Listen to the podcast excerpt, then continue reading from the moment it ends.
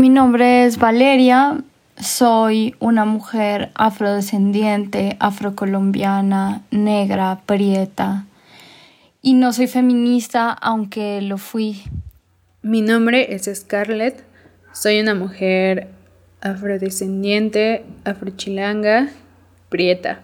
Y no sé si me considero feminista. Mi nombre es Marbella, soy una mujer afromexicana. Hoy, desde Afrochingonas, queremos compartirles este texto que escribí hace un par de años. En casa nunca se habló de feminismo, en realidad hace poco que me aproximé, pero me siento fuera de lugar. Parece como si las demás chicas quisieran implantar en mi cerebro una nueva forma de pensar porque la mía es errónea solo porque mis experiencias son otras. Me siento juzgada y desvalorizada por no conocer autoras y teorías. Me parece un entorno sumamente racista y clasista. Por esta y muchas otras situaciones comencé a tener poca confianza en el feminismo. El feminismo es un discurso de odio abanderado de una sororidad hipócrita en el cual solo caben las mujeres iguales a ti, con los mismos privilegios, experiencias y pensamientos. Nada que salga de eso cabe. Nada que lo cuestione es válido. Es un sermón que predica el yo te creo y en el fondo ejecuta el yo te callo. La invalidación de las voces provenientes de cuerpos racializados es una constante. Se da a todos los niveles y en todos los espacios. Las prácticas cotidianas y los privilegios que generan comodidad para quienes los perpetúan alimentan las desigualdades que se ejercen sobre nuestros cuerpos. El feminismo es blanco, excluyente y juicioso. Se siente con derecho de decidir sobre lo que se puede o no decir, sobre lo que se puede o no mostrar. Comprendo que ese feminismo en el que me sentí juzgada y menospreciada no es una verdad universal y absoluta, y que incluso de ahí puedo nutrirme con lo que me sirva y lo demás dejarlo ir respetuosamente. Hoy me pronuncio a favor de una sororidad abierta, autocrítica, de acompañamiento sin juicio, con libertad, con ejercicio de amor incondicional y de justicia indivisible. Mucho tiempo he permanecido callada. Ya no lo permito. Aunque la voz se me corte mm. y las lágrimas escapen de mis ojos. Hablo, escribo, canto, bailo, grito. Ante cualquier situación sobre la cual me parece importante hacer escuchar mi voz. No vuelvo a lastimarme callando, procuro no lastimar silenciando.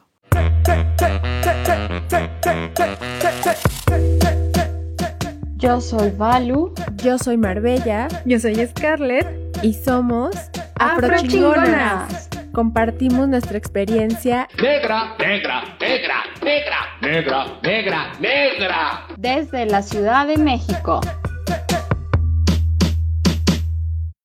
Hola, hola, ¿cómo están? Sean todos bienvenidos a este noveno episodio de su podcast favorito de todos los tiempos afro chingona. Chingona.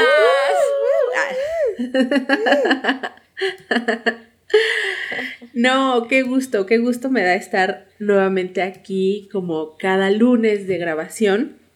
Eh, yo soy Marbella, les saludo desde el centro de la Ciudad de México y pues muy feliz de estar aquí con mis afrochingonas del alma, Balu, Scar, ¿cómo están chicas?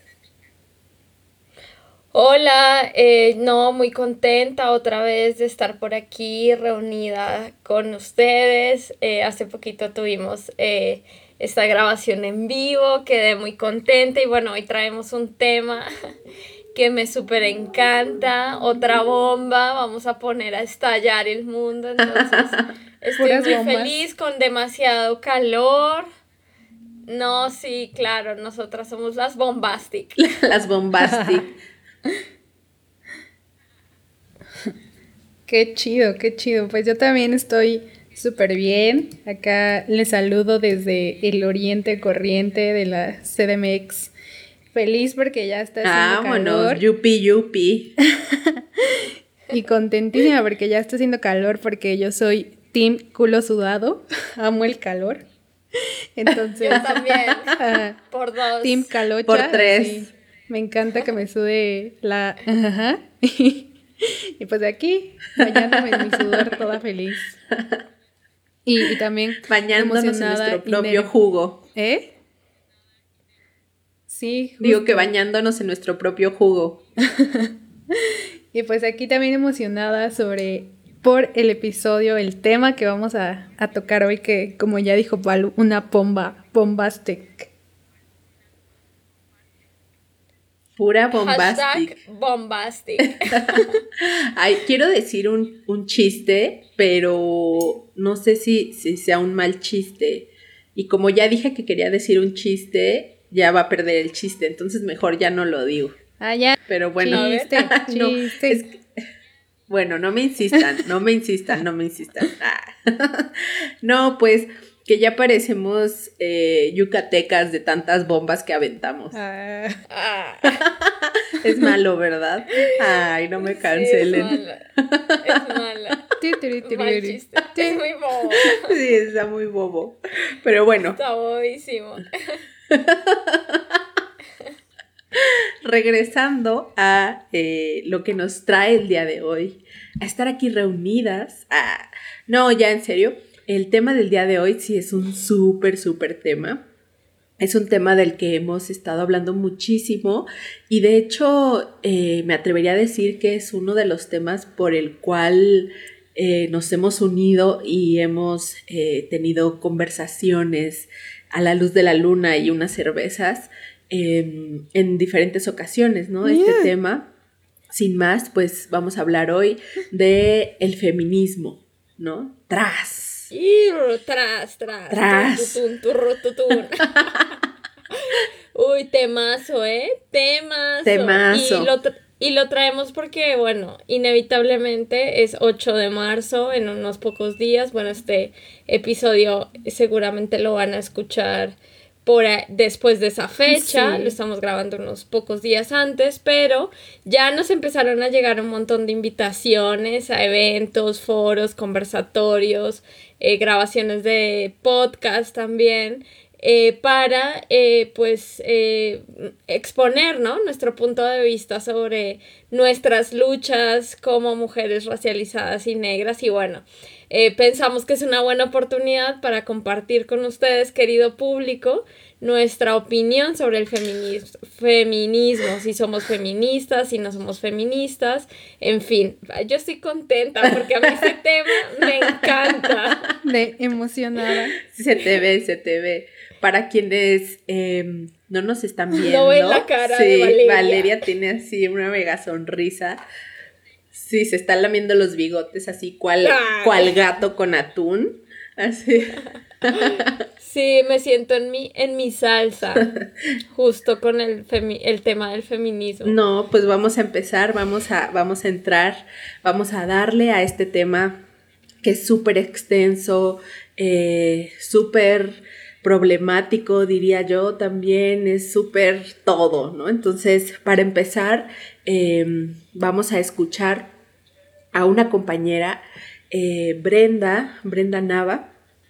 Ella es una mujer prieta de la Ciudad de México y entre sus actividades distintas, ella hace spoken word y el día de hoy vamos a iniciar esta charla escuchando lo que tiene que decirnos a través de su forma de expresarse, que es el spoken word. Vamos a escucharla.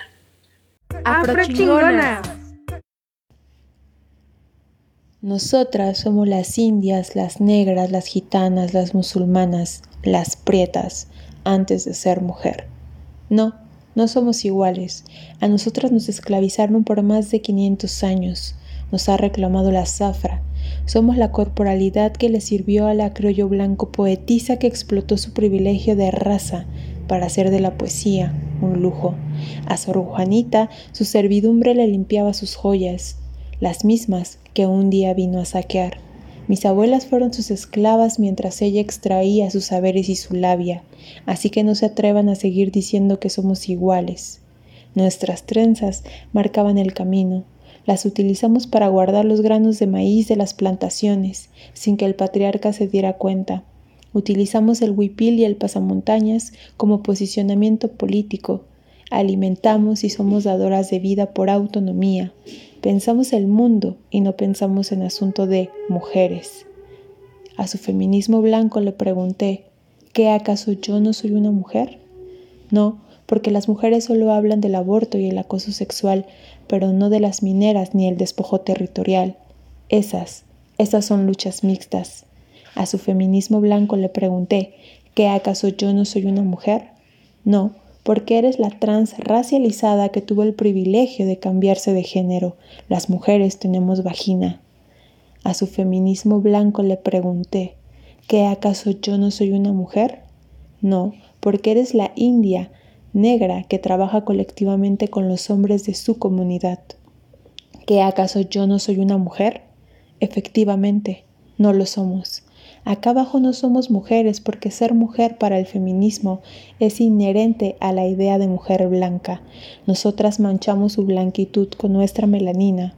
Blanquearon las fogatas diciendo que eran hogueras.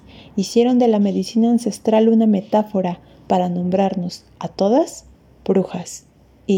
No me llames bruja porque no vengo de Europa. No me llames bruja porque no soy la fea. Soy la prieta, bella. No me llames bruja porque no soy la mujer blanca del siglo XVI.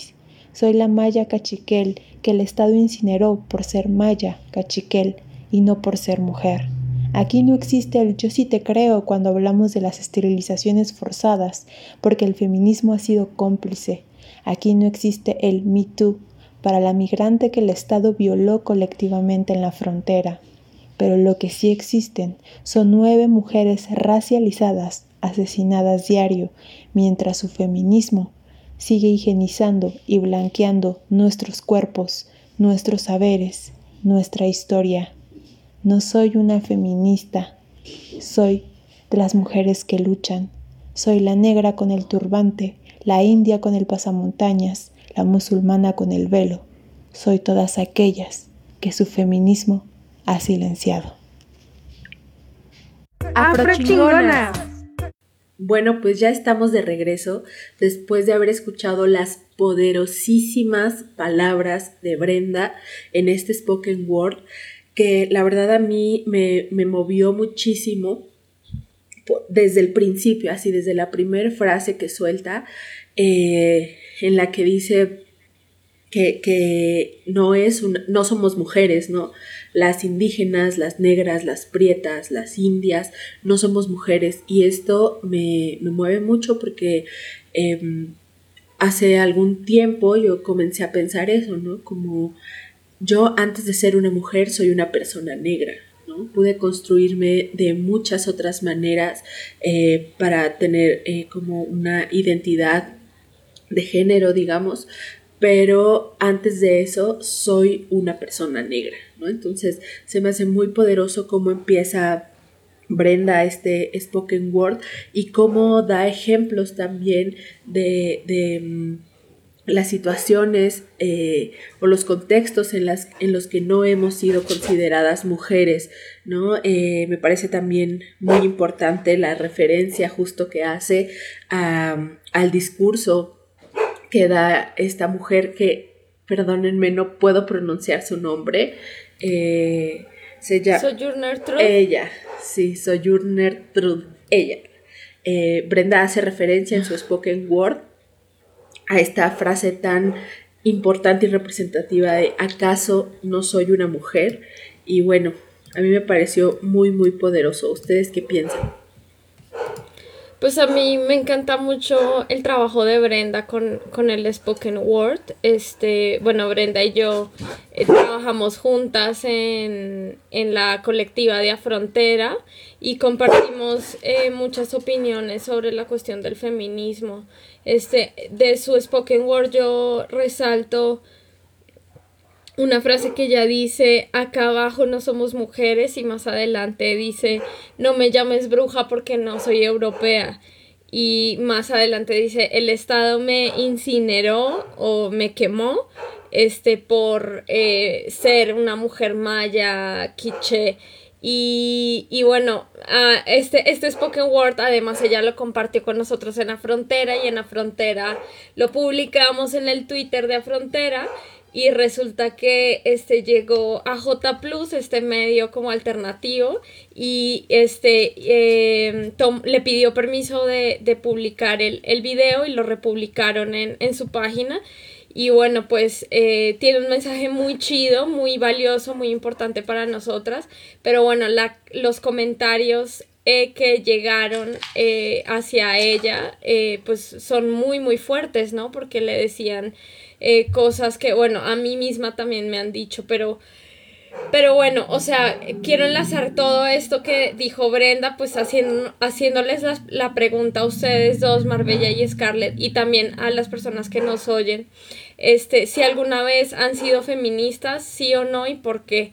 Yo sí fui feminista, sí lo fui, pasé como por muchas vertientes del feminismo radical, sobre todo este, odia a los hombres, quería cortar sus vergas en pedazos. Verga violadora a, la, licuadora. Sí, yo era así, me encantaba.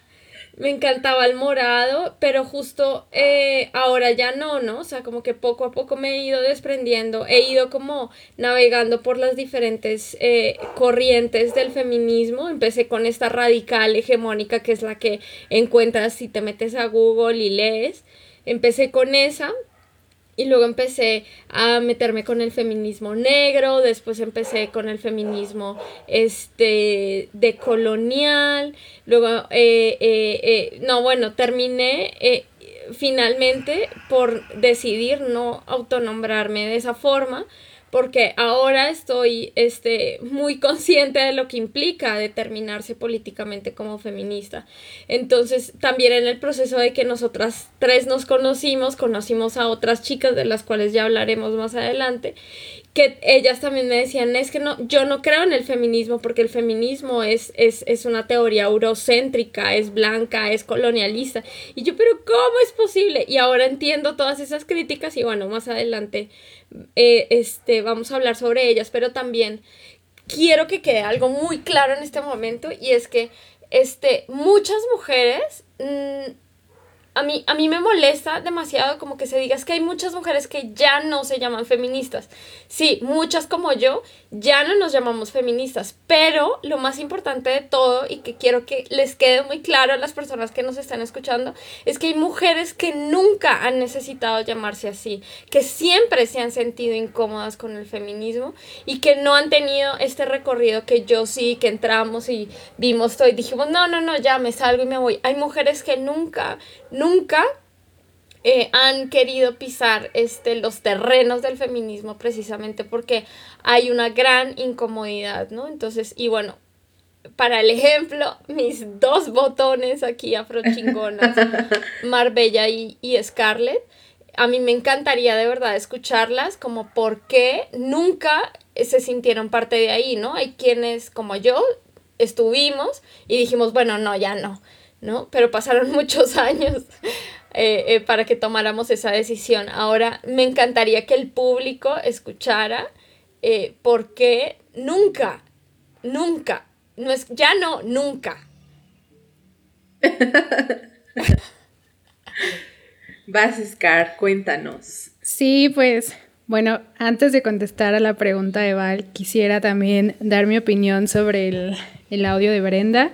Y bueno, pues a mí también me pareció súper contundente porque ella empieza con esta afirmación, ¿no? Primero somos racializadas antes de ser mujeres. Y eso ah, para mí fue algo que, que me di cuenta con el tiempo. O sea, que supe nombrar con el tiempo. No fue que, que me diera cuenta de ello ya que eh, antes de ser feminista, sino más bien como en mi proceso de como de renunciar al feminismo, pues justo supe nombrarlo, ¿no? Y mm, porque al final fue una práctica que viví desde chiquita. Y también justo, em, justo esto de las brujas que también comentó Val, me pareció como, como súper importante y, y, y, me gusta mucho la parte en la que dice, no somos feas, no, no somos brujas feas, somos unas prietas, morenas, bellas, ¿no? Entonces esa parte también es como súper, súper poderosa acá, eh, me llenó. Y, y pues bueno, contestando ya ahora la pregunta, sí, sí fui feminista, pero nunca me encontré ni me he encontrado del todo ahí.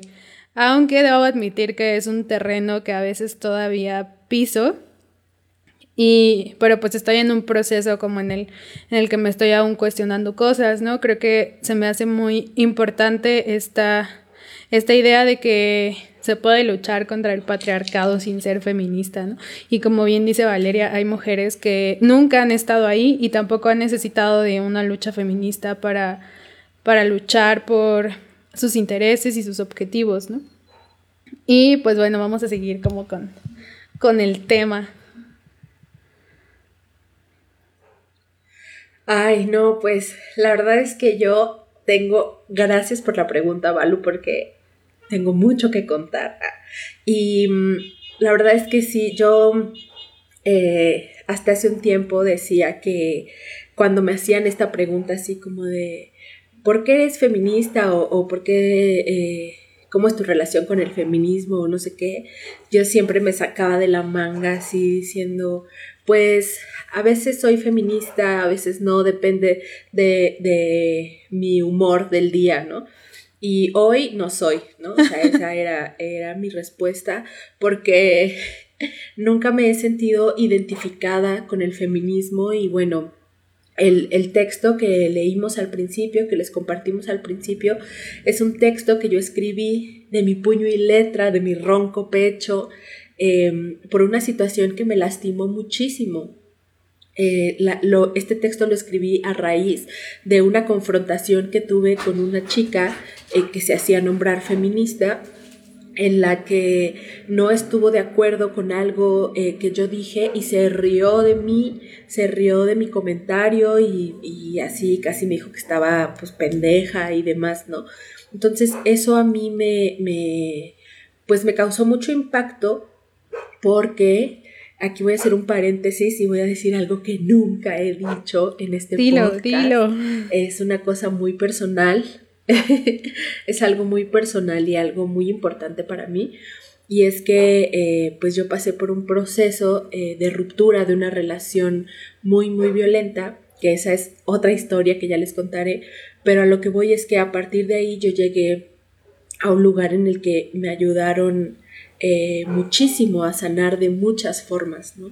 Y en este lugar yo aprendí que el amor em, es aquello con lo que puedes relacionarte con las personas, aunque no estés de acuerdo con ellas, aunque haya una parte de ellas que no te guste, que te moleste incluso, puedes relacionarte de una manera respetuosa, ¿no? Entonces, eh, con esta lógica que, yo tengo, eh, hice un comentario y esta chica se, se rió de mí, ¿no? Y para mí fue muy fuerte porque yo dije, bueno, puedes no estar de acuerdo conmigo, eh, estoy de acuerdo en que no estés de acuerdo conmigo, en lo que no estoy de acuerdo es en que te burles y me juzgues. ¿Por qué no mejor me dices como, mira, yo pienso que las cosas van por acá o esto que tú estás pensando corresponde, no sé, a una actitud patriarcal o lo que sea, ¿no? Pero, pero me sentí súper juzgada y esa fue como mi primer experiencia así cuando me quise adentrar como a temas del feminismo y no fue hace mucho, o sea, este texto yo lo escribí hace año y medio o dos años más o menos, cuando era una pequeña joven de 27 años. Em, y, me acuerdo, me acuerdo muchísimo de de cuando lo escribí. Sí, que les hablé llorando así de, ah, se rieron de mí por algo que dije, no sé qué. Y lo que yo dije es que mm, eh, yo estaba hablando de los hombres racializados también, ¿no? Y de cómo el sistema pues nos ha oprimido. Y esa, esa experiencia me marcó muchísimo porque yo nunca tuve un acercamiento con el feminismo, ¿no? O sea, no, de manera... Eh, pues sí, práctica o tangible, ¿no? En mi casa nunca se habló de feminismo, en, nunca leí teoría de feminismo, ni siquiera en la escuela ni nada. Entonces yo no estaba cercana a esto y cuando me quise acercar suceden estas cosas, ¿no? En, por ese entonces también yo recuerdo que Balu era así como mi maestra del feminismo, mi gurú del feminismo. Y, y, yo le decía como es que quiero aprender, no sé qué, y me metí a un taller de feminismo. Y tras que me corren, porque... Eso no lo sabía. yo sí me acuerdo. Me corrieron, bueno, no me corrieron, me invitaron a salir del taller amablemente. Ah, sí, ya, ya me acordé. porque yo cuestionaba todo y, ponía mi experiencia como mujer negra primero, o sea, como persona negra primero que como mujer. Y me dijeron como, mm, querida, pues creo que no estás lista. Sí, creo que no estás lista para escuchar esto. No estás lista para obtener el conocimiento y la sabiduría que, que conlleva el feminismo. Y yo así de verga, ¿qué pedo? Entonces yo nunca me he sentido cobijada por el feminismo, pero sí he visto las prácticas y las luchas y la resistencia que han tenido las mujeres de mi familia. Y entonces yo de ahí me agarro para eh, hacer mis propias eh, luchas y mis, propias, mis propios métodos de resistencia. Entonces he visto a mi mamá trabajar y trabajar, ¿no? Como empleada doméstica y después pasar a otros trabajos que, le permitieran vivir de una manera eh, pues más digna. He visto a mis tías en la costa, he visto a mis primas, las he visto resistiendo de muchas formas y para mí eso es lo más importante porque a ellas no les llega la teoría, ¿no? Y aún así están resistiendo y están teniendo acciones que contribuyen a su comunidad, ¿no? Entonces, em, pues eso, creo que ya hablé demasiado, pero yo nunca me he considerado feminista. Siendo honesta, he querido, pero por sentirme aceptada, porque también tiene que ver con esta parte en la que em, antes sentía que si no era feminista, así era la más chafa del mundo, entonces eh, algún momento he pensado ser feminista o, o, nombrarme como tal, pero definitivamente no es algo que me haya representado nunca y no lo hace ahora. No puedo decir mañana, igual mañana llego con mi pañuelo verde y, y ya así les digo, ¿qué onda amigas? Ya me, me Marbella la feminista, pero hoy no. Pues, ¿qué les parece si escuchamos la, cápsula de Mariana y seguimos con nuestra conversación? Ay, sí, por favor. Mariana, haznos el honor, eh, Marbella, de contarnos quién es Mariana. Ay, sí, qué bueno. Ay, no. Mariana es una hermana brasileña a la que le mando y le mandamos todo nuestro amor y todo nuestro cariño a Mariana la conocimos cuando ella estuvo aquí de intercambio en México.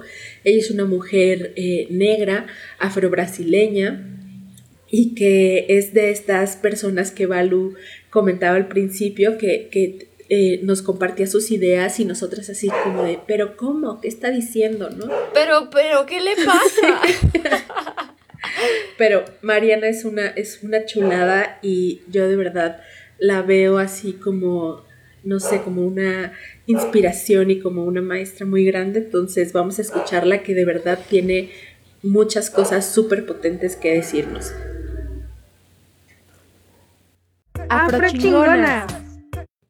Hola chicas, muchísimas gracias por la invitación. Estoy muy feliz de regresar a México. Bueno, mi nombre es Mariana, soy del sur de Brasil, soy una mujer negra, hija de la diáspora africana. Y me gusta esta cosa de platicar el feminismo porque no soy feminista y me creo, yo creo que es importante que estudiemos más y leemos más de otras posibilidades de vivir y luchar que no son el feminismo. Y la verdad yo no tengo así muchos problemas con el feminismo. Uh, ¿Qué pasa? Que el feminismo blanco, él es blanco y sirve para la gente blanca. Y, y, es muy genuino, es legítimo, porque las mujeres blancas tienen que luchar frente al patriarcado, frente a las, estas, este espacio que el occidente uh, las pone siempre. Y, pero ¿qué pasa? Es que yo soy una mujer negra y que tengo como referencia uh, de mi vida la agencia africana. La agencia africana sobre valores africanos, sobre posibilidad de vida uh, africana. Entonces, Ah, es decir, que aunque sea el feminismo negro, él sigue siendo baseado con esta raíz del feminismo blanco. Ah, y muchas veces las mujeres negras feministas se quedan más tiempo explicando a las feministas blancas por qué no las sirven que escuchando a los hombres negros, que platicando con la gente negra de su comunidad.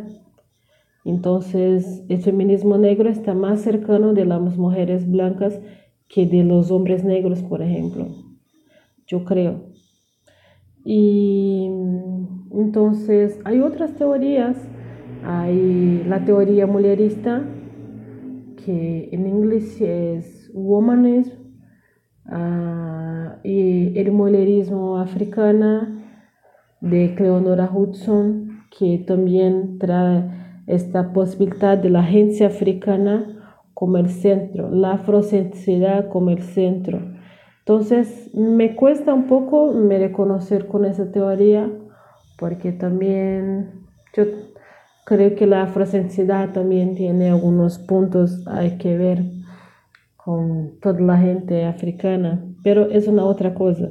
Son cosas que tenemos que platicar, eh, estudiar juntas, las personas negras, uh, hombres, mujeres, cis o trans, no binarias, todos. Tiene que ver lo que sirve para nosotros.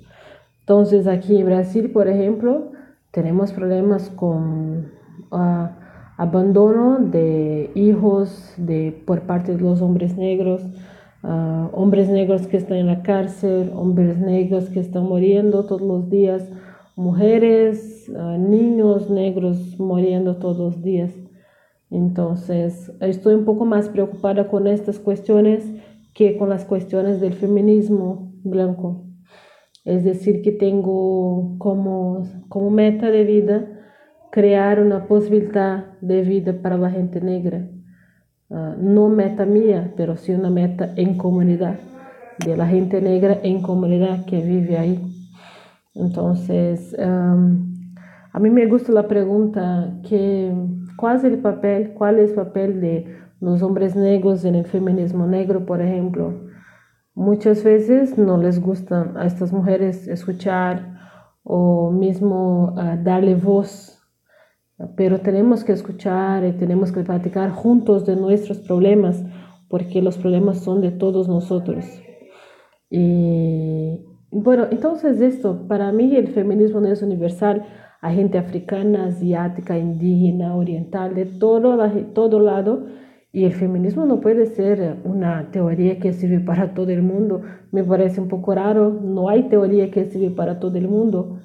Y mi problema es esto, creer que el feminismo sirve para todos y no sirve. Y no hay problema, porque tiene su gente. Si yo fuera una mujer blanca, bueno, seguro que fuera feminista. Pero para mí no me sirve, tengo otros problemas que esas mujeres no pasan y tengo que estar preocupada con esto y estoy preocupada con esto. Entonces, creo que es esto. Además, solo agradezco la invitación. Abrazos desde Brasil.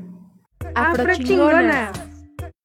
Este es un espacio promocional. Si te interesa compartir y promover tu trabajo, contáctanos. Afrochingona.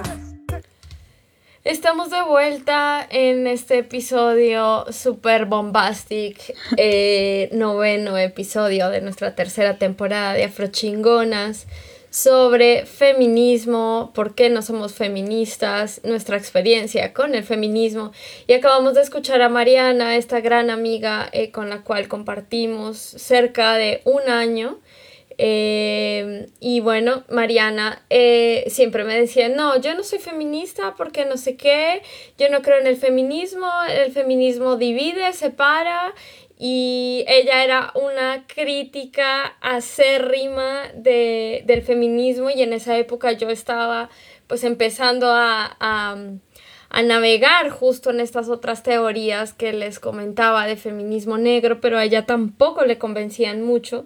Y claro, eh, ella lo comenta, ¿no? Ella lo dice, eh, el feminismo es blanco y por lo tanto es una teoría para mujeres blancas porque eh, las culturas occidentales colocan a las mujeres en esta posición de desventaja sobre los hombres y claro que ellas necesitan el feminismo eh, y es válido para ellas, pero lo que me molesta del feminismo es esta universalización sobre lo que debemos hacer las mujeres eh, eh, con respecto a los hombres, frente a la política, frente a la organización, este, frente a las luchas, etcétera, ¿no?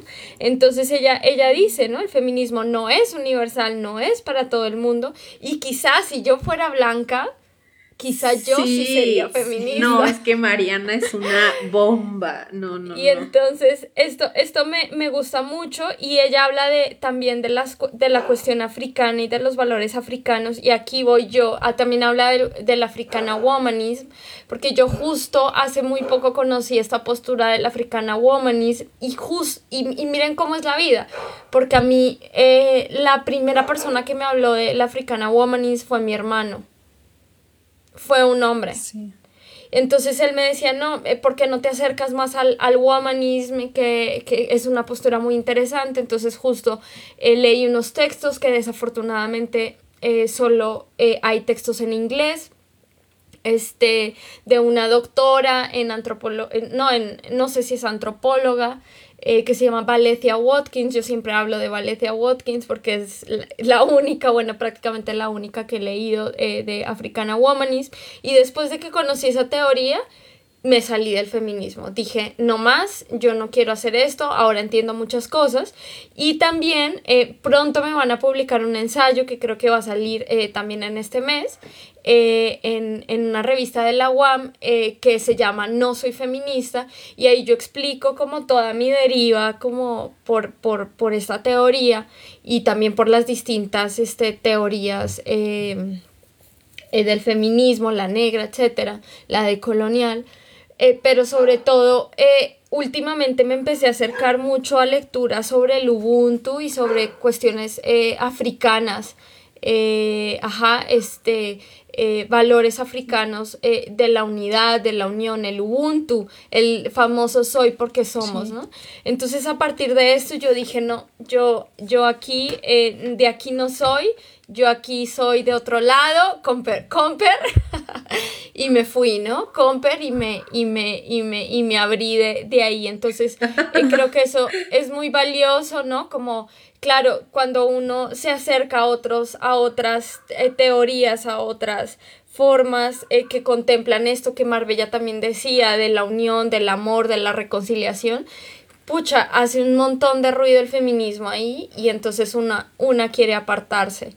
Em, pues para mí también algo como muy importante que dijo Mariana y que ya mencionó un poco Val es esto de que el feminismo blanco sirve para la gente blanca, ¿no? Y que en ese sentido pues no podemos como nosotras o sí, nosotras desde como nuestra posición, nuestro, nuestra posición y nuestra identidad usar como esas mismas herramientas para abordar nuestras problemáticas. Y y eso me, resuena bastante porque justo parte del, del por qué yo no me sentí identificada en la lucha feminista. Y fue justo por eso, ¿no? Porque de pronto las herramientas que me brindaba el feminismo ya no me eran suficientes para, para dar cuenta y entender como esto complejo que, que me sucedía y que pues yo tampoco entendía del todo ni sabía ni sabía nombrar, ¿no? Pero también pues conforme fue avanzando mi proceso y fui conociendo más, pues supe nombrar como cada una de, estas situaciones que pasaba, ponerles nombre y también mirar justo de qué forma pues abordarlas, ¿no?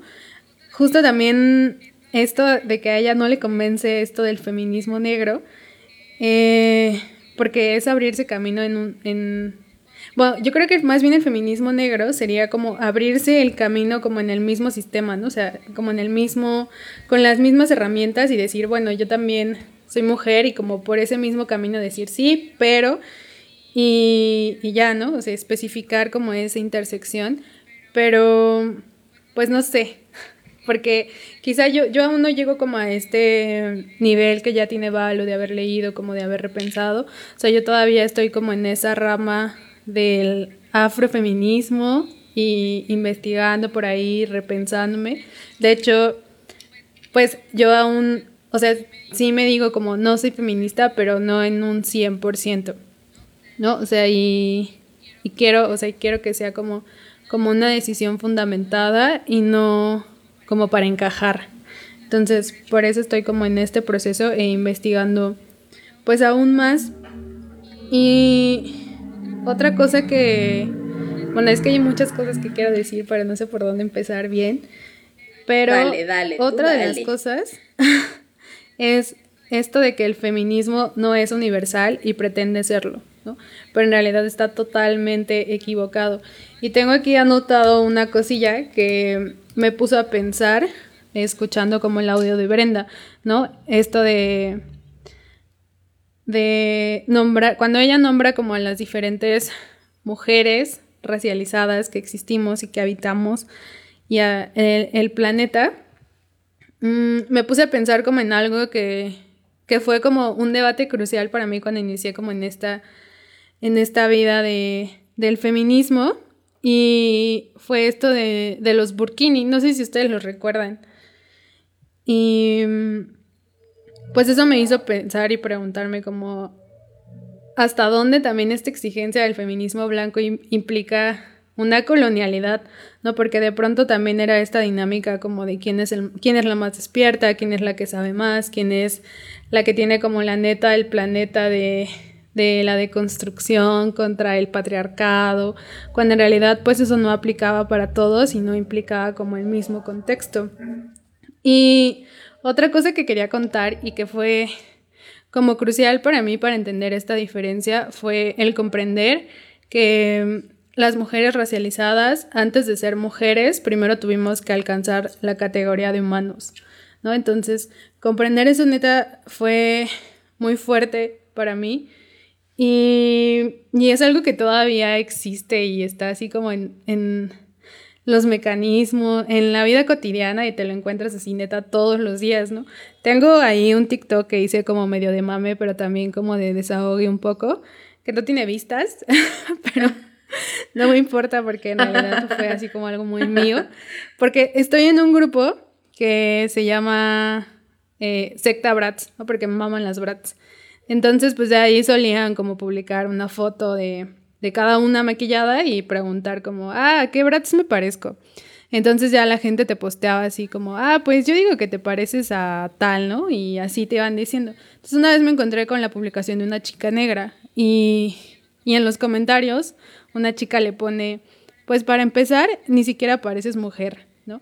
Entonces, eso, eso para mí así fue como Qué fuerte. fue como súper denso, porque me recordó eso, ¿no? Y me recordó también el, el discurso de Sojourner Truth, que tampoco se pronuncia, no sé si lo bien. Truth.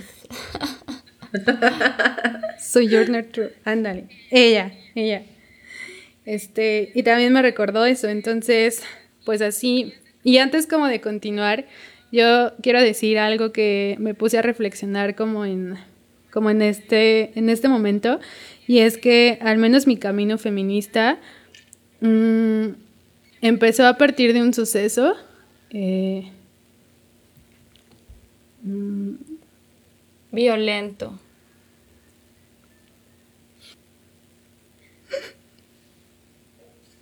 Sí, el mío también.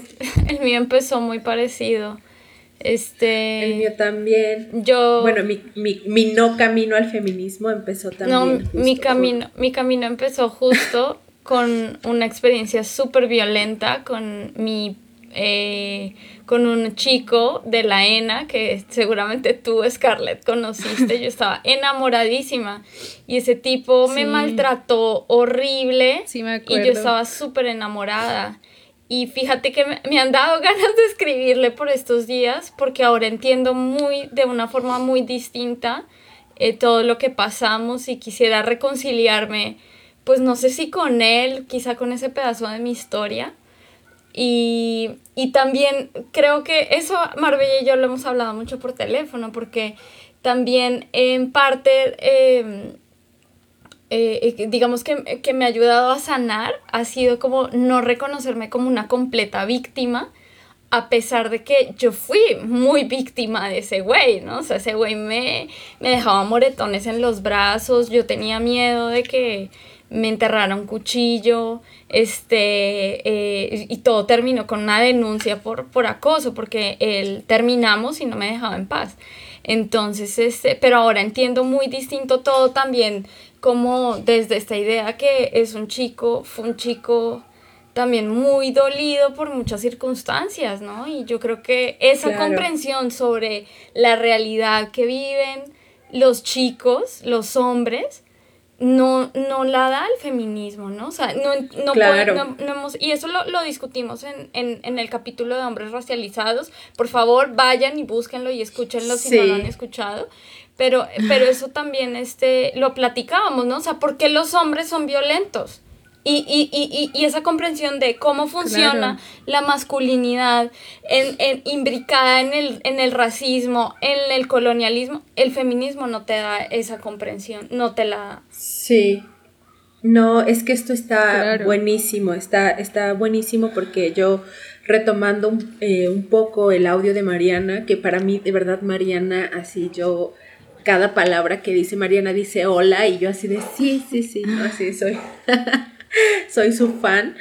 Este, aquí me gustaría eh, poner algo sobre la mesa que creo que viene mucho al caso y que Mariana menciona en su audio y ella dice que el feminismo negro está más cerca de las mujeres blancas que de los hombres total, negros. Total. Y esto se me hace súper importante y súper fuerte, súper, súper fuerte, ¿no? Eh, porque Mariana es muy amorosa al decir que el feminismo blanco es una lucha legítima y válida para las personas blancas ¿no? Pero para las personas negras, para las mujeres, hombres, eh, no binarias, etcétera, negros, eh, negres, no, o sea, no nos queda porque nuestras experiencias han sido otras. Entendemos la vida de una manera distinta, nuestra relación con el universo de manera corporal, espiritual, intelectual es distinta, al igual que es distinta la relación que tienen las personas de pueblos originarios o que se nombran indígenas o cualquier eh, otro, otro, otra ramificación, no sé cómo decirlo, de la humanidad, em, nos relacionamos de manera distinta con nuestro entorno y lo entendemos de manera muy distinta. Entonces se me hace súper importante esto porque justo es ahí cuando yo tengo una un quiebre emocional muy fuerte también por una relación súper destructiva que llego a este lugar que no les dije a dónde era, como que les ando dando pistas nada más, pero... Plutarco Elías Calles, número 100. Ah.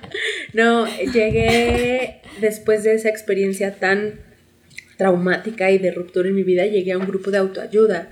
Hagan de cuenta un Alcohólicos Anónimos, pero no para alcohólicos, para sino para personas, para personas codependientes, ni siquiera para neuróticos, esa es otra rama, ¿no? Es para personas codependientes, se llama Codependientes Anónimos, y ahí es en donde yo aprendí a verme a través de los otros y a ver a los otros a través de mis experiencias y entonces no solamente ver en un ángulo cerrado las cosas, ¿no? Las situaciones, a ver un ángulo mucho, mucho más amplio. No digo que por completo, porque seguramente todavía eh, mi posición y mis experiencias, los privilegios que pueda o no tener, me hacen ver de manera sesgada muchas experiencias por las que yo no he atravesado, pero estar ahí me enseñó que en esa situación sí fui víctima, pero al mismo tiempo fui victimario, ¿no? O sea, fui la herida y fui el limón al mismo tiempo. Entonces, em, por eso a mí el feminismo no, me ha cachado, ¿no? Porque a pesar de, de tener esta experiencia, ahí aprendí que el sistema, y no solo hablo como del sistema global del sistema mundo, sino el sistema que somos cada uno, cada une como persona, es tan complejo y siempre tiene una raíz mucho más profunda de lo que creemos, ¿no? Entonces, el hablar, por ejemplo, en el feminismo de que la opresión más grande es la opresión de género, a mí no me cuadra para nada. No me cuadra para nada porque he visto de cerca historias de hombres, eh, hombres cis, heterosexuales, que han tenido o han pasado por cosas súper, súper, súper duras que una mujer igual cis, em, blanca o no importa, no ha atravesado por eso, ¿no? Entonces, entender las cosas así como tan de blanco y negro, a mí me cuesta mucho trabajo a partir de esa experiencia. Y otra cosa que, que, que se me hace muy bonito y muy importante de lo que dice Mariana es que eh, e, ella trabaja por eh, una posibilidad de vida para las personas negras, ¿no? no por ponerse encima en la escala del género, ¿no? no por decir soy mujer empoderada, bla, bla, bla, sino para que las personas negras de su comunidad tengan eh, una, una, vida eh, pues digna y una vida que pues merecemos todos, ¿no? Entonces, este tema está, pero bueno, bueno, buenísimo y es curioso que nos hayamos acercado al feminismo a partir de estas experiencias en relaciones, pero que al mismo tiempo eh, sea ahí mismo donde no encontramos el refugio. ¿no? donde no encontramos la comprensión. Sí, yo quería decir también otra cosa y es que a mí, por ejemplo, el tema de los hombres es el que, eh, que me hizo eh, separarme definitivamente del feminismo. Eh, ¿Por qué? Porque empecé a conversar con un muchacho muy interesante a quien eh, le mando un gran saludo. Su nombre es Hernando. Hernando es un hombre afrocolombiano, eh, vive en, en, Bogotá, en Colombia, y empezamos a, a intercambiar mensajes. Él conoce bastante de Africana Womanism y él también me decía eh, que un poco rechazaba como toda la postura del feminismo y no importa si fuera blanco, si fuera este el que fuera, ¿no? Yo creo también y coincido muchísimo con él en que eh, los feminismos eh, excepto, aquí sí quiero hacer una excepción, excepto el feminismo eh, de colonial, no han hecho una complejización suficiente sobre estos temas que hemos estado hablando sobre los hombres, que nosotras también, bueno, estuvimos ahí relacionadas en, en estos noviazgos supremamente destructivos y violentos. Y él dice que justo los feminismos han contribuido a una imagen, a una bestialización de los hombres negros, ¿no? Los feminismos han sido racistas con los hombres negros para eh, señalarlos a ellos de los culpables de eh, eh, eh, el patriarcado, ¿no? Entonces, este, él me decía, ni siquiera el feminismo negro, ¿no? Ni siquiera. Y yo coincido con él en esa postura porque realmente de las únicas feministas que yo realmente rescato es a negras, a Angela Davis, ¿no? Angela Davis ah, tiene una mirada muchísimo más, este, podría decirse interseccional, o imbrincada, ¿no? En donde ella, bueno, ella también ve la cuestión de la interseccionalidad como esta necesidad de vincular las luchas, eh, eh, porque no se cae solamente el patriarcado, así como tampoco se va a caer solamente el racismo, hay que tumbarlo todo y, en, y, y, de esa forma es que se entiende lo, ella entiende lo interseccional, ¿no? Además, bueno, ella estuvo trabajando de forma muy cercana con hombres encarcelados, con hombres de panteras eh, negras, y ella también eh, comentaba en su autobiografía, decía es que los hombres negros, este, eh, si temen que las mujeres negras eh, tengamos lugares de poder dentro de las organizaciones. Y, y, y, y, como que ella no antagonizaba con ellos, más bien lo decía, lo enunciaba y trabajaba, ¿no? Pero no antagonizaba con ellos. Y otra, y otra cosa que hemos visto, pues con otras feministas negras, es que como que se alían un poco eh, con las mujeres blancas a decir, ah, los hombres son una porquería y los hombres son... Claro, hay hombres que son machistas, eso no, no podemos negarlo, ¿no? Hay hombres que son relativamente una porquería, pero yo creo que eh, tendríamos que hacernos la pregunta, ¿por qué lo están haciendo, no? O sea, ellos, eh, ¿qué lugar cumplen? Y si tienen tanto poder este, estructural como, por ejemplo, Trump, ¿no? De, de, de, de ser, de, de, ejecutar ese patriarcado, esa violencia. Entonces, eh, a mí ese fue el tema determinante que me separó absolutamente del feminismo y que, y que también esta narrativa feminista negra ha contribuido. Quería decir que no tanto el feminismo decolonial, porque el feminismo, yo he escuchado posturas de, de mucho más miradas mucho más complejizadas del feminismo decolonial en donde la cuestión de los hombres este, eh, no se aborda como, como se ha abordado, eh, como lo mencioné anteriormente, en la cuestión del feminismo, de los feminismos negros y blancos, ¿no? Entonces, no, yo le tengo tantas críticas al feminismo que yo podría quedarme aquí toda la vida echando, echando, echando lora. Tengo otra también, otra crítica que creo que es súper importante y que hablan, de la que hablan las Africana Womanism. Y ellas dicen que, por ejemplo, figuras como Sojourner Truth, que ustedes han eh, eh, nombrado aquí, eh, también figuras como Rosa Parks, como Ida B. Wells, eh, incluso eh, sí, mujeres que no eran feministas, o sea, que ellas no dijeron en el pasado, hace 50, 60, 70, 100 años, ellas no dijeron, yo soy feminista, ¿no? Y que llegan eh, las feministas del presente y viajan en el pasado. Las toman como símbolo. Exacto, y las toman como símbolo y dicen, ah, miren, Rosa Parks como dijo que no, entonces ella es feminista. Y tenemos una idea de que las mujeres que luchan de formas políticas solo pueden ser feministas. Y esto las, las womanist, africana womanist, lo critican de forma severa. Ellas dicen, esto que ustedes están haciendo es una forma de colonizar el pasado. Ustedes, están ustedes no saben eh, las maneras, las determinaciones políticas de estas mujeres o incluso no nos vayamos tan lejos, chicas y chicos. Este es un ejemplo genial que me puso mi hermano. Mi hermano me decía que, que claro, las feministas llegan a a un lugar así, digan, digan ustedes a su, a su pueblo, a su barrio. Dicen, hola, bueno, voy a dar una conferencia aquí. Y pues bueno, eh, todas tenemos una tía que se llama Rosita, ¿sí o no? Y todos, sí, sí, mi tía Rosita. Y la tía Rosita lava, cocina, plancha y este le dobla la ropa al marido y estudia y es una chingona la tía Rosita. Entonces, sí, sí. sí pero la tía Rosita no quiere decirse feminista. La tía Rosita rechaza el feminismo. Sí, sí, sí, ¿no? Dicen, sí, sí, sí, sí. Ustedes digan que sí.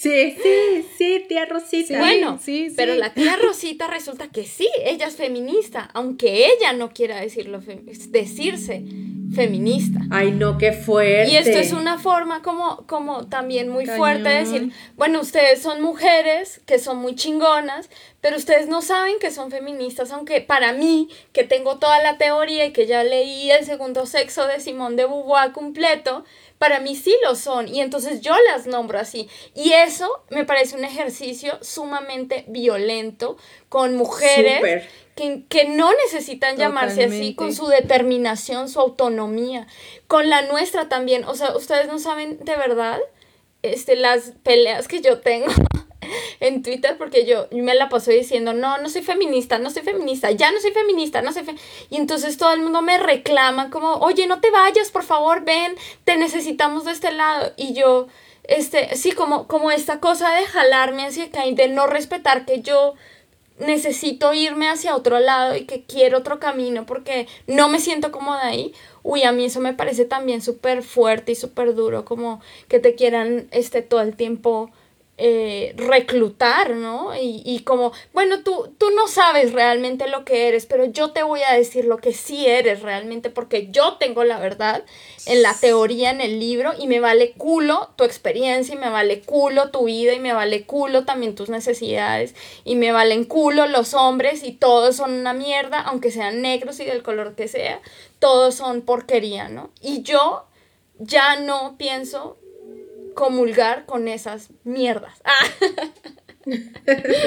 y ya, y pues me callo y fue que hablé demasiado. Un té, un té de tila para la señora, por favor. Bueno, a mí me gustaría terminar como lo que estaba diciendo antes de que el nudo en la garganta se me subiera.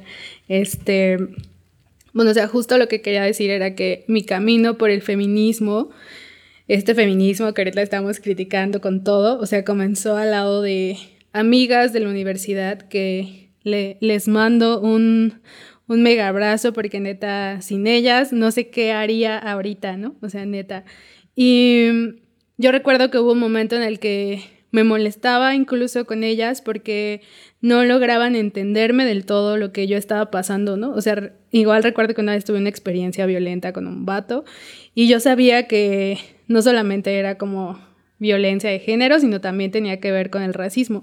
Entonces, mmm, no sabía cómo, primero yo no sabía cómo darme, darme a entender y segunda, pues ellas tampoco sabían cómo entenderme. Entonces eso a mí me frustraba demasiado.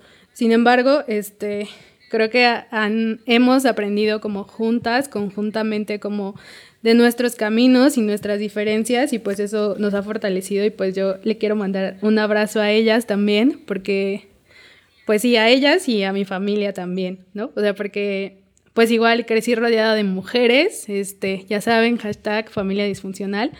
Eh, y, pues también de ellas aprendo, ¿no? Y, como bien dices, aunque ellas no se enuncien y, y no tienen por qué enunciarse feministas, eh, iba a decir, no quiere decir que no lo practique, pero pues en realidad ellas ni siquiera se enuncian como tal, entonces ni siquiera lo practican, ¿no? entonces esto, estaría cayendo como a, yo imponerles que se digan feministas cuando pues ni... Pero bueno, igual otra cosa que ya había mencionado, ya habías mencionado, Balu, y, y también tú, Mar, y eso me parece a mí como, como lo más importante y en lo que coincido bastante es justo como atender los problemas de la comunidad y dentro de la comunidad y desde el contexto de la comunidad, ¿no? Y con las herramientas que la comunidad necesite y no extrayendo como otras del feminismo. Ahorita, por ejemplo, también se me vino como a la mente, como a personitas con las que estuvimos conviviendo las tres y, y con las que también de pronto, este, se pronunciaban algune, algunas como afrofeministas o andaba ahí como el diálogo, como en, como en todo eso, y que al final también era como, como un espacio súper segmentado. Y no sé, también otra reflexión que, que me llegó mientras estaba haciendo esto es, es que, chale, yo a veces no, no me sentía como totalmente identificada en en espacios feministas, ¿no? Eh, radicales, acá, blancos, demás, de estos que te dicen, ah, lesbianízate y así. Y luego, o sea, fue tanta como mi necesidad de pertenecer a un grupo de mujeres negras que cuando estuve ahí tampoco me sentí identificada. ¡Ay, no mames! ¿no? Entonces, ahorita oh. estoy así como, como en un limbo en realidad. O sea, no. en un limbo porque porque, o sea, no, o sea, no sé para dónde hacerme, ¿no? Más que a voltear a ver a mi comunidad, ¿no? Y digo, no es como que mi comunidad sea, o sea, como la comunidad que yo idealicé como estudiante de antropología, ¿no?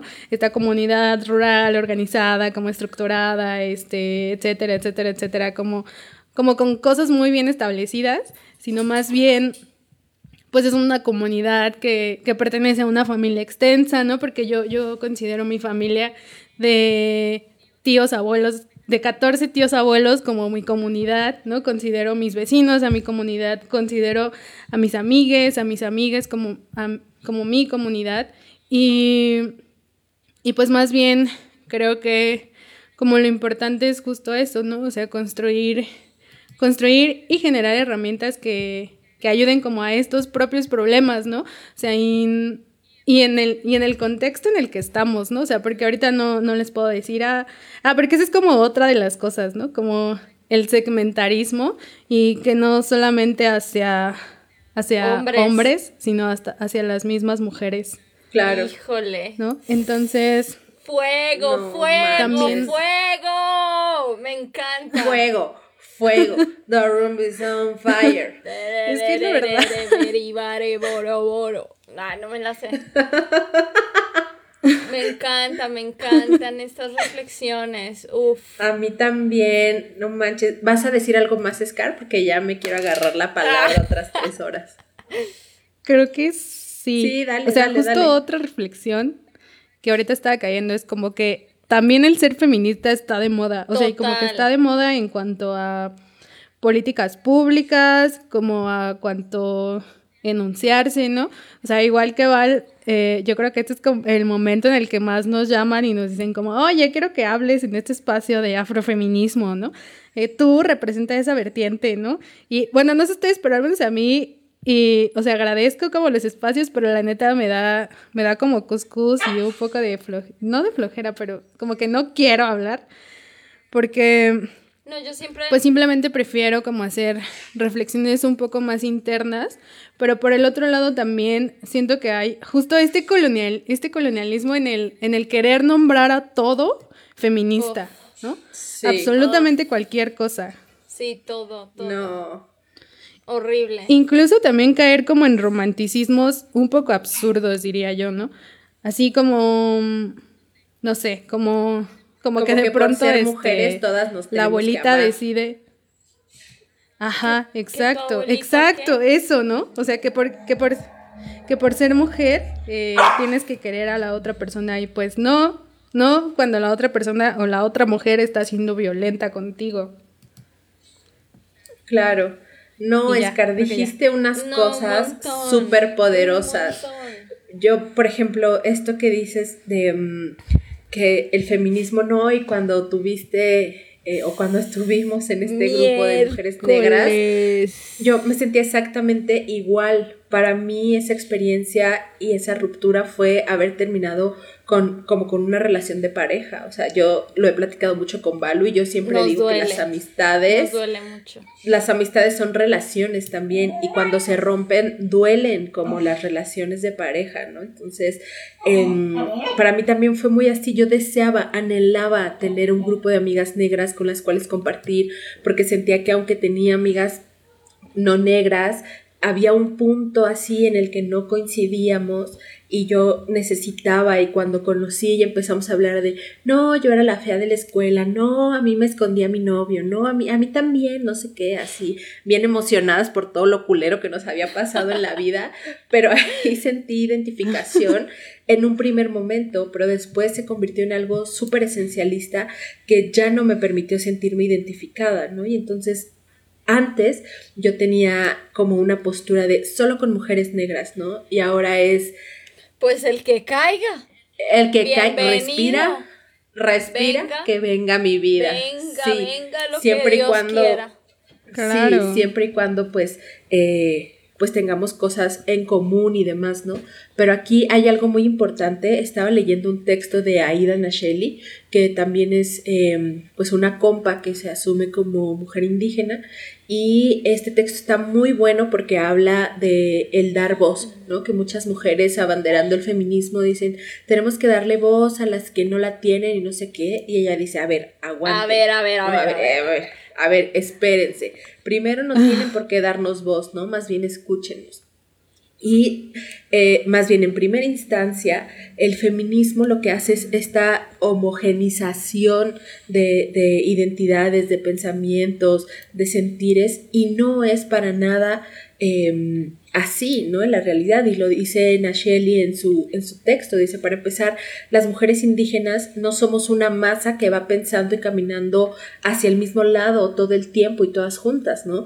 Mujeres indígenas hay en, en, muchos lugares y con pensamientos y propósitos distintos. Entonces, no vengan a decirnos que nos van a dar voz cuando esa voz nos va a unificar, ¿no? Y esto se me hace súper importante porque el otro día estaba escuchando un podcast eh, que no tiene nada que ver con el feminismo, es un podcast eh, de, nutrición y demás. Y eh, estaba un, un, chavo diciendo que incluso en la ciencia las, las teorías no son verdades absolutas, que las teorías solamente reducen la incertidumbre que tenemos ante un tema, pero no quiere decir que sea así, tal cual, ¿no? Y en la ciencia, y yo me quedé así como de, wow, o sea, si la ciencia, que hasta la poca construcción que yo tenía, la ciencia es tajante y es cuadrada y es, o sea, las ciencias... Em, no las ciencias sociales, sino las ciencias no sociales, ah, esas. este, eh, que eran así, lo que se dice es, ¿no? Y él decía, no, no es así. Y si no es así en las ciencias, estas duras, ¿por qué tendría que ser así en lo humano, ¿no? En lo que, en lo, individual, que se traduce a colectivo, que es cambiante y bueno, no, pues muchas, muchas cosas muy importantes. muchas más cosas, pero creo que ya se nos está acabando el tiempo. Este, no, la invitación es que nos sigan, que nosotras siempre estamos reflexionando sobre este tema.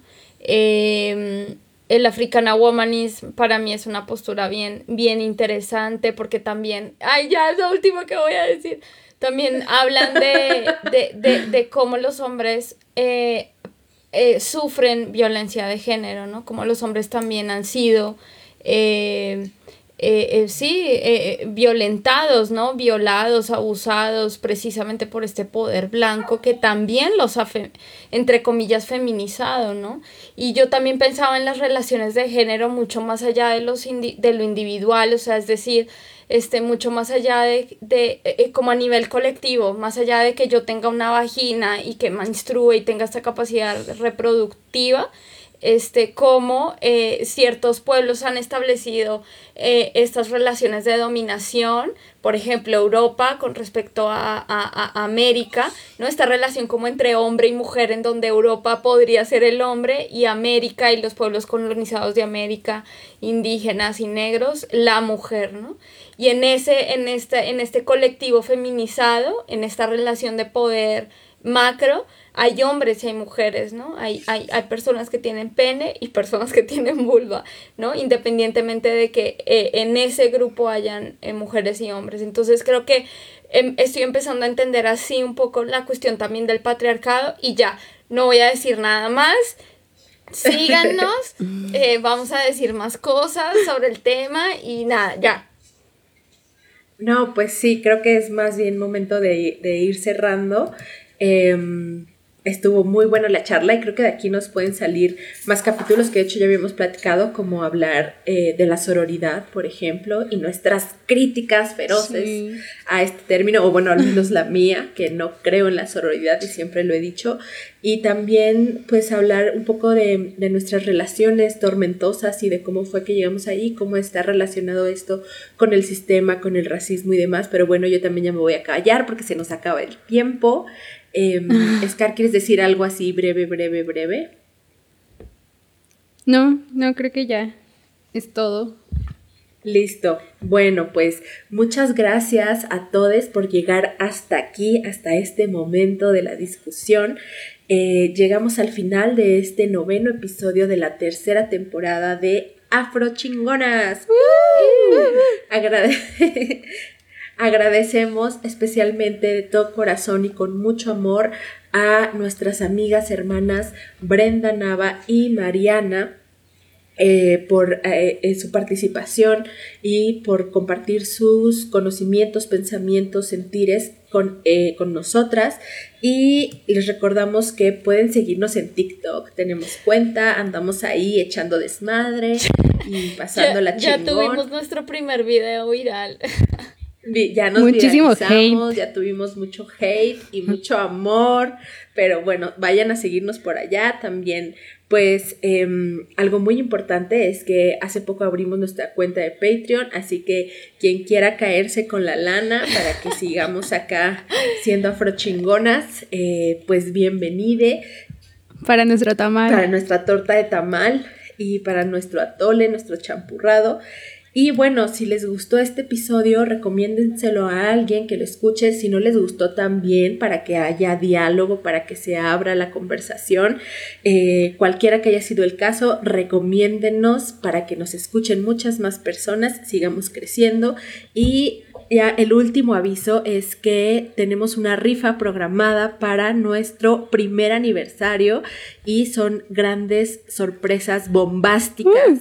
Em, un premio es un tatuaje, súper tatuaje. El otro premio es un súper trenzado por nuestra querida Scar. Y el tercer premio es un collage, una obra de arte que va a valer millones en próximos años, hecha por mí. Y bueno, pues les estaremos avisando de las dinámicas. El dinero recaudado de todo esto es para seguir creciendo. Y bueno, ya Estamos disponibles en todas las plataformas de podcast. Búsquenos en su favorita. Los queremos, los amamos. Muchas gracias por escucharnos. Bye, gracias. Para este proyecto autogestivo juntamos nuestros poderes. Yo, Marbella, con mucho amor, colaboro con las imágenes de portada. Yo, Scarlett, me encargo de la edición. Y yo, Balu, escribo el guion. Muchas gracias por escucharnos.